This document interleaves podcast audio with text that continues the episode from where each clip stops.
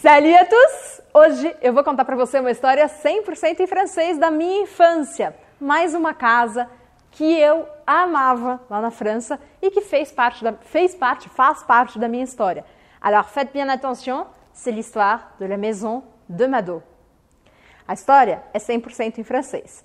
Se você está começando hoje no francês ou há muito pouquinho tempo, feche os olhos e deixe-se viajar nos sons do francês.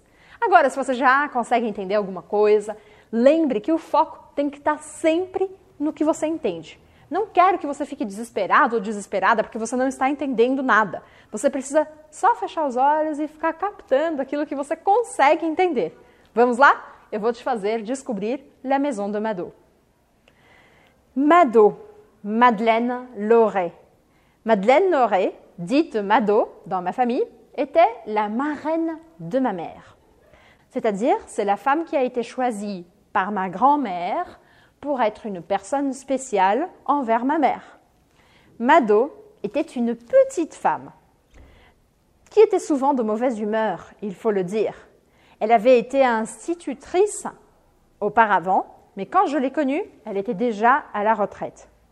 Et elle habitait dans un petit village qui s'appelle jusqu'à aujourd'hui Saint-Pargoire. Saint-Pargoire. Saint-Pargoire, c'est un village pas très loin de la ville de Montpellier, où habite ma famille, en France. Dans ce petit village, il n'y avait absolument rien à faire de spécial. Mais la maison de Mado était comme un paradis pour nous, les enfants, c'est-à-dire mon frère et moi, et ma cousine Anaïs qui venait souvent avec nous chez Mado.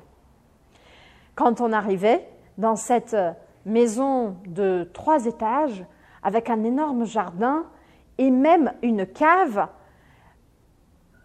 C'était comme le paradis. Il y avait des jouets, il y avait euh, des jouets anciens, il y avait euh, une, une table de ping-pong, il y avait un jardin avec un potager, et on passait des heures et des heures à manger des prunes dans le jardin. Tout ça parce que comme Mado était souvent de mauvaise humeur, ma mère nous disait à mon frère et à moi d'aller jouer dehors.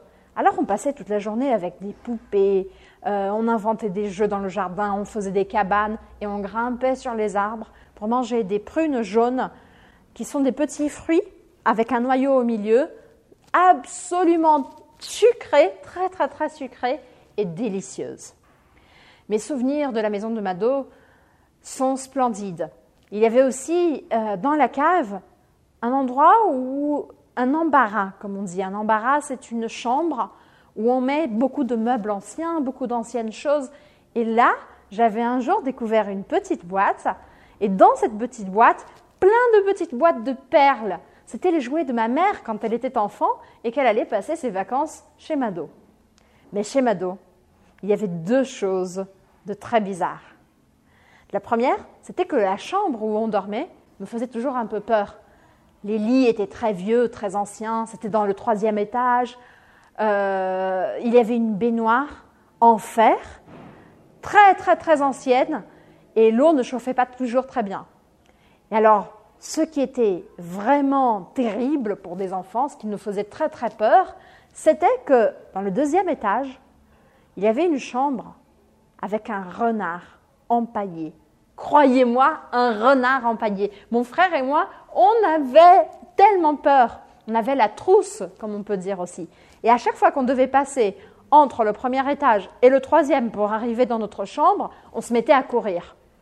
Finalement, je vous raconte aussi que chez Mado, tous les meubles étaient très anciens et il y avait à côté d'un divan une petite boîte avec des bonbons que je n'ai plus jamais retrouvés malheureusement, des bonbons aux fruits délicieux. C'était des petits carrés.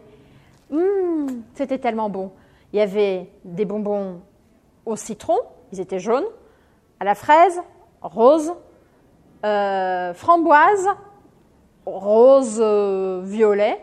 Enfin, il y avait beaucoup de saveurs et ils étaient délicieux. Voilà, voilà un peu de mes souvenirs de la maison de Mado. J'espère que vous aurez aimé. Et si vous passez dans le sud de la France, qui sait, peut-être que vous connaîtrez un jour la ville de Saint-Pargoire. Merci beaucoup. La ville, non, le village de Saint-Pargoire. Merci beaucoup et à la prochaine. Ciao, ciao.